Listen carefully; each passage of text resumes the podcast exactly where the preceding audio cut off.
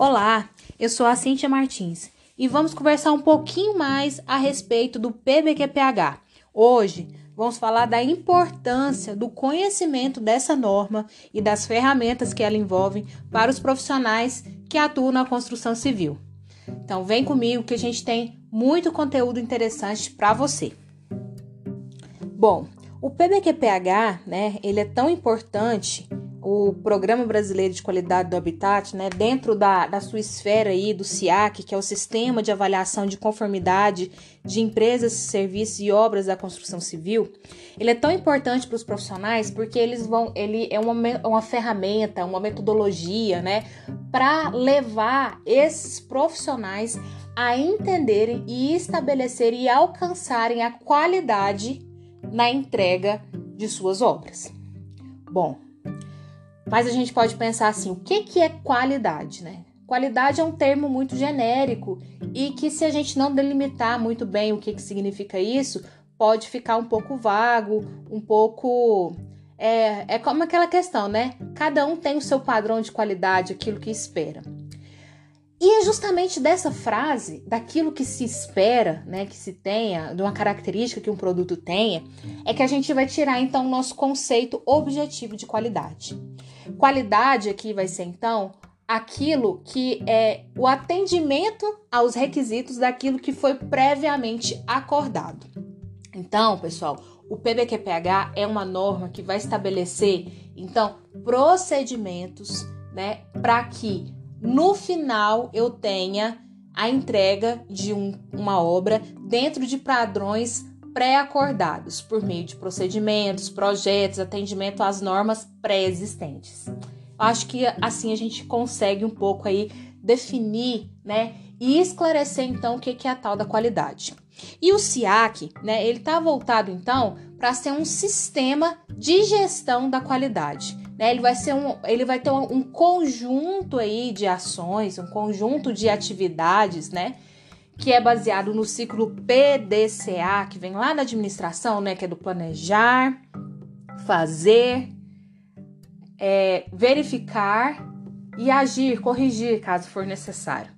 Então, dentro desse, desse ciclo de ações, a gente vai ter então aí uma sistemática de processos, um conjunto de processos que vai facilitar então o gestor a conduzir a sua obra com qualidade, para que lá no final, né, ele receba, assim que ele receber o seu projeto, ele vai receber ou for desenvolver, caso for é, a, a opção, né, é, ele vai lá no final, ele vai conseguir entregar para o seu cliente um produto que vai atender né, a sua definição inicial, ou seja, a sua, a sua combinação inicial aí, então atendendo aos critérios esperados pelo cliente. Uma vez que eu atendo esses critérios que foram previamente acordados, né, subentende-se então que a gente vai ter uma satisfação desse cliente com as, com a entrega desse produto que a gente fala, né, que é a obra, seja uma edificação, seja uma obra de arte especial, seja uma obra de infraestrutura ou até mesmo uma obra de saneamento, que são aí as tipologias previstas dentro do SIAC.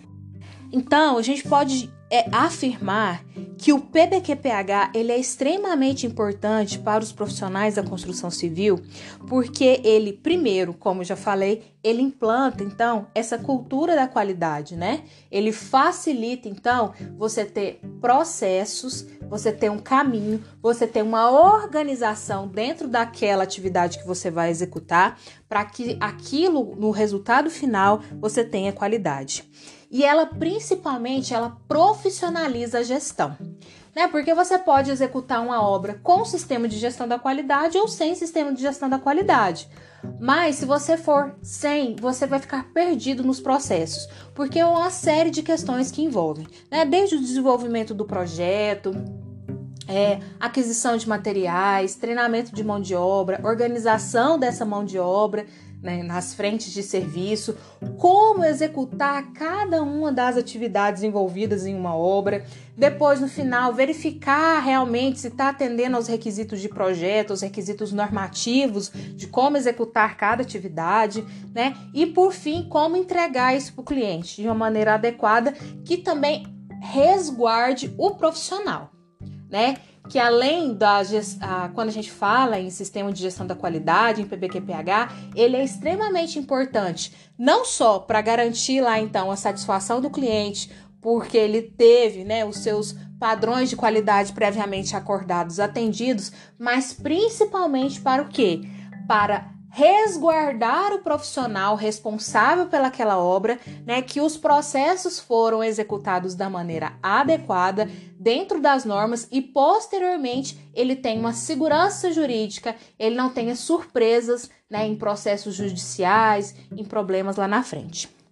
Além disso, é muito importante a gente lembrar que o PBQPH, ele é um programa exigido, né? A certificação no SEAC PBQPH, ela é exigida muitas vezes, né, nos financiamentos das obras né? Em algumas situações, né, principalmente nas obras de interesse social, para que um, uma, uma instituição financeira, principalmente as instituições financeiras públicas, como a Caixa Econômica Federal, ela exige que a construtora tenha esse sistema de gestão da qualidade baseado nessa norma certificado como um critério para o contrato de financiamento da obra né? Ou em outras instituições financeiras, às vezes ela não é um critério restritivo, mas ele é um critério que reduz o risco na análise do crédito, do crédito e assim então diminui o valor, a taxa, né, aí dos juros impostos nesse financiamento.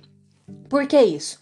Porque uma vez que você tem uma gestão profissionalizada, né, um, um, uma perspectiva, uma segurança, um sistema, uma metodologia, uma organização dentro da empresa que vá levar né, a um caminho mais seguro para a entrega de um, de um produto da habitação de uma maneira mais confiável, isso se torna um diferencial. Então, por isso que é um como o PBQPH é um programa do governo federal, né, dentro do, aí, do âmbito atualmente do Ministério do Desenvolvimento, é, do, desculpe, dentro do Ministério do Desenvolvimento Regional, por isso que os bancos públicos, né, principalmente a Caixa Econômica Federal, coloca como um pré-requisito. E os demais, as demais instituições podem ou não colocar como requisito aí no financiamento. Então, a gente já tem aí três informações importantíssimas. Então, se você pretende trabalhar com, uma, com obras de infraestrutura, obras de saneamento, obras de interesse social, enfim, que é, vamos dizer assim, grande parte das obras, né, que nós temos disponíveis, é importantíssimo que você tenha esse conhecimento, né? Porque provavelmente a sua obra, né, vai ter um sistema desse e se você chegar lá conhecendo esses, esses, esses requisitos, né, ele, você vai chegar mais preparado, mais profissionalizado e dentro da atender a expectativa da, dos gestores daquela obra. Bom, é, e é, o conhecimento, né, frente a essa norma também, ele traz um diferencial para o profissional, uma vez que a maioria dos cursos de engenharia civil, técnico em edificações, arquitetura, não trata detalhadamente, né, aprofunda, né, assim, esmiuça os detalhes a respeito do que é o SIAC, do que é o PBQPH e dessa linha de raciocínio baseada no ciclo PDCA, que vem lá da administração, mais uma vez eu reafirmo, e que também está muito próximo ali à gestão da qualidade baseada na norma ISO 9001. Muitas vezes, alguns cursos têm alguma cadeira ou outra que às vezes não é obrigatória, né? De você ter um curso aí, é de você ter uma disciplina que fala de gestão da qualidade, mas de uma maneira genérica, mas conhecer a fundo a norma são poucos, né? Aqueles profissionais realmente que vêm da academia, ou seja, que tem lá na sua formação técnica esse conhecimento profundo. Então, daí da importância de se debruçar e entender mais sobre essa essa normativa que é tão importante. Bom, mas vamos falar um pouco mais assim, aprofundar, né, a respeito da norma. É, essa norma ela é composta, né, quando a gente vai falar assim do, do que que se trata, né, o referencial normativo para do SIAC, né, na, especialidade, na, especialidade, de execução de obras, né? Hoje eu tô um pouco gaga, gente, vocês me desculpem. Mas nós, é, a gente vai debruçar, então a gente vai verificar que a estrutura dessa norma, né, ela é muito parecida com a norma ISO 9001 e com as normas ISO de gestão. É, esse alinhamento aconteceu aí ao longo do tempo, porque essas outras normas, claro, né, elas tratam de sistemas de gestão e elas trazem um, um entendimento do que, que é sistema de gestão no mundo inteiro, como a gente sabe aí a respeito das normas ISO. A gente tem alguns podcasts aqui na Recurso Sustentável que também falam a respeito desse assunto, então se você ficou um pouco mais interessado para saber a respeito de normas ISO, enfim, dá uma procurada aqui na nossa biblioteca, né, de podcasts que você vai encontrar algo a mais. Bom, mas eu, eu queria comentar um pouquinho, né, a respeito aí da, dessa viagem que a norma faz. Primeiro, né, ela começa aí tratando que a empresa precisa entender a, o seu contexto, onde que ela está inserida. Porque isso vai influenciar toda na fase, na sua fase de planejamento e execução de sua obra. Né? Ela tem que é, entender quais são os cenários que ela está envolvida, para poder auxiliar lá na frente no levantamento dos riscos. Por exemplo, agora a gente está vivendo esse momento de pandemia, algumas obras foram paralisadas pelos decretos, a gente está tendo um impacto muito grande aí é, no fornecimento de materiais. Então, entender esse contexto, entender essa história, como que ela está inserida, quais são as políticas públicas, né, envolvidas aí com a construtora é extremamente importante. O outro passo que a norma pede é entender as, as necessidades e as expectativas das partes interessadas nesse negócio, né? E aí, quando a gente fala de partes interessadas, quem são aí? São principalmente a, as, a, o poder público, os clientes, né, a vizinhança, os colaboradores, né, os órgãos fiscalizadores, né, para que você se muna de procedimentos, é, de ferramentas e de processos pré-estabelecidos, né, para atender essas expectativas aí.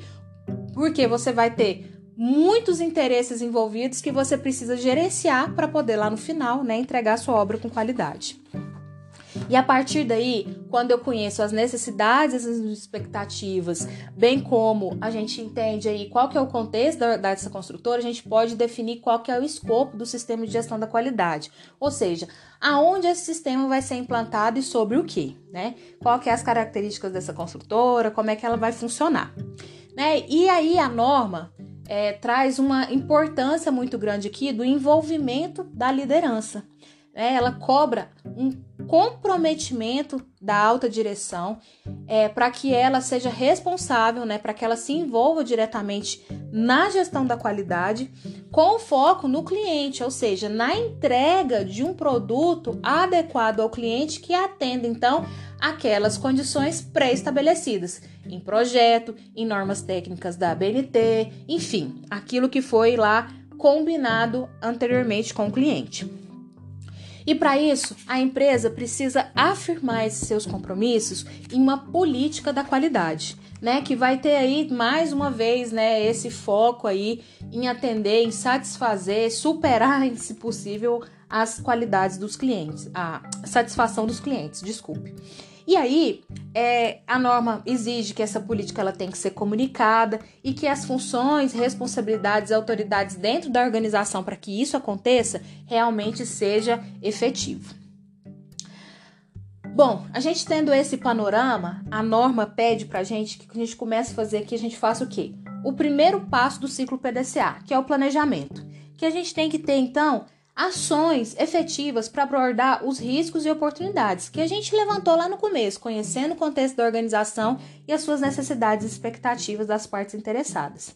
Né? E aí, a construtora ela vai então definir objetivos né, para a qualidade e o planejamento para alcançar esses objetivos. Qual que é o, os objetivos dela com esse sistema de gestão, né? E o que, que ela vai fazer para alcançar isso?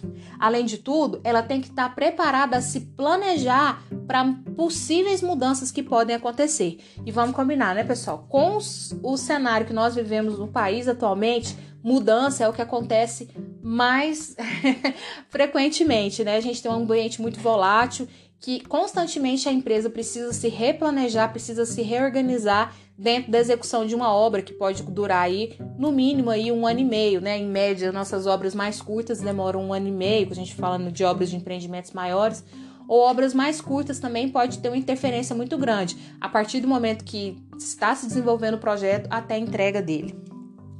essa obra pronta, né? A norma também nos ajuda a pensar quais são as estruturas de apoio que a gente precisa o que, que a gente precisa verificar frente a isso as pessoas, né? Quais são os requisitos envolvidos com as pessoas que a gente precisa contratar, ou seja, mão de obra, a infraestrutura que eu preciso para executar as obras e como que vai ser esse ambiente para operação dos processos. Ela nos ajuda inclusive a lembrar e cumprir os requisitos da NR18, que é a norma regulamentadora do Ministério do Trabalho, né, que trata a respeito das condições do ambiente de trabalho na indústria da construção civil e que a gente precisa observar. Ela também lembra das questões dos monitoramentos de medição que são tão fundamentais e necessários para a construção civil. Uma vez que a gente é, tem processos muito artesanais e muito arcaicos e a gente tem que se munir de ferramentas, de instrumentos para garantir que as obras, né, que os instrumentos, que as obras, que aquilo que a gente está tá fazendo está dentro dos padrões esperados ela ajuda também a empresa a reter o seu conhecimento, né? Aquilo que ela é, prevê, aquilo que ela vai desenvolvendo, para que ela é, melhore continuamente sua tecnologia, seus processos. Então, ela precisa organizar o seu conhecimento, aquilo que ela vai adquirindo ao longo do tempo. A norma prevê isso. Ela prevê a necessidade de conscientização das pessoas que trabalham o nome dela, de como comunicar né, as questões relacionadas com a gestão da qualidade e de como organizar a sua documentação padronizada. É, até chegar na fase de execução da obra propriamente dita. Né? A partir do momento que eu vou executar a obra, qual, como que eu tenho que fazer o meu planejamento e meu controle operacional da obra? Desde o estabelecimento do plano de qualidade da obra, passando então para verificação de quais são os requisitos relativos à obra, ou seja, quais são as expectativas do meu cliente quanto àquela obra. É, vai, vou tratar também de questões relacionadas ao desenvolvimento do projeto, como que tem que ser o passo a passo de desenvolvimento de um projeto para atender esses padrões de qualidade. Ah, vou passar ainda é, pelas definições de como que eu faço uma aquisição de produto, como que eu qualifico um fornecedor, que eu avalio para garantir então que esse, com que o que aquilo que eu estou adquirindo externamente a, vai ajudar e vai garantir né, que não só os processos que eu controlo dessa obra, mas aquilo que eu estou adquirindo, aquilo que está entrando, vai ser realmente adequado para os meus processos até os processos de produção da obra, né? Então, se eu vou construir uma parede, eu tenho que ter um procedimento padronizado para construir uma parede, para fazer uma tubulação, para fazer uma pavimentação asfáltica, né? E isso vai ajudar, então, na, quando eu padronizo os processos, vai ajudar na minha organização e na minha execução da, da obra de uma maneira adequada. Bom, até chegar na fase final, né, que é a liberação mesmo para entrega desse produto. Como que você vai ser meus processos? Eu vou ter que verificar se eu fiz cada etapa certinho, como que vai ser essa verificação, como que vai ser meu relacionamento com o cliente para liberação, para entrega final desse projeto, certo? E se caso alguma coisa der errado, o que que eu vou fazer então para controlar, né, e para corrigir essas falhas que acontecerem aí na minha produção? Para isso, eu vou precisar fazer a avaliação de desempenho, né? Fazendo monitoramento, medição, análise e uma avaliação dos meus resultados, buscando entender realmente se eu estou satisfazendo então aí as expectativas do meu cliente. Para isso, frequentemente a empresa vai precisar executar então auditorias internas e submeter esses resultados né, de monitoramento e medição, além da auditoria interna, ao análise crítica da alta direção, ou seja, envolver a liderança para saber se a gente está aí indo no caminho certo ou não. Por fim, né, então a gente aí aplica né, os procedimentos para corrigir não conformidades, fazer as ações corretivas necessárias né, e retroalimentar o processo a fim de melhoria contínua, buscando entender quais são os riscos, quais são as oportunidades e onde que o processo precisa melhorar. Né? Então, assim, eu acho fantástico né, essa organização da norma e como que ela pode nos ajudar. Se você quer aprender um pouco mais a respeito do assunto, se você quer se inteirar né, a respeito da gestão da qualidade, do SIAC, do PPQPH, que é uma norma tão importante para a construção civil, como eu comentei aqui, né? Fica ligadinho, na próxima semana a gente vai ter um curso aqui na Recurso Sustentável de interpretação dos requisitos do SIAC e do PBQPH que você pode participar para entender a fundo a respeito dessa norma. Além disso, né, a gente também é, tá com um combo especial para você adquirir aí o curso é, da, do PB, PBQPH mais o curso é, de auditores internos para que você possa então implementar essa norma na sua empresa, ou se você já trabalha numa empresa que tem essa norma, você consiga então colaborar sendo auditor interno, entendendo melhor esses processos, estando integrado e tendo realmente um diferencial, tá?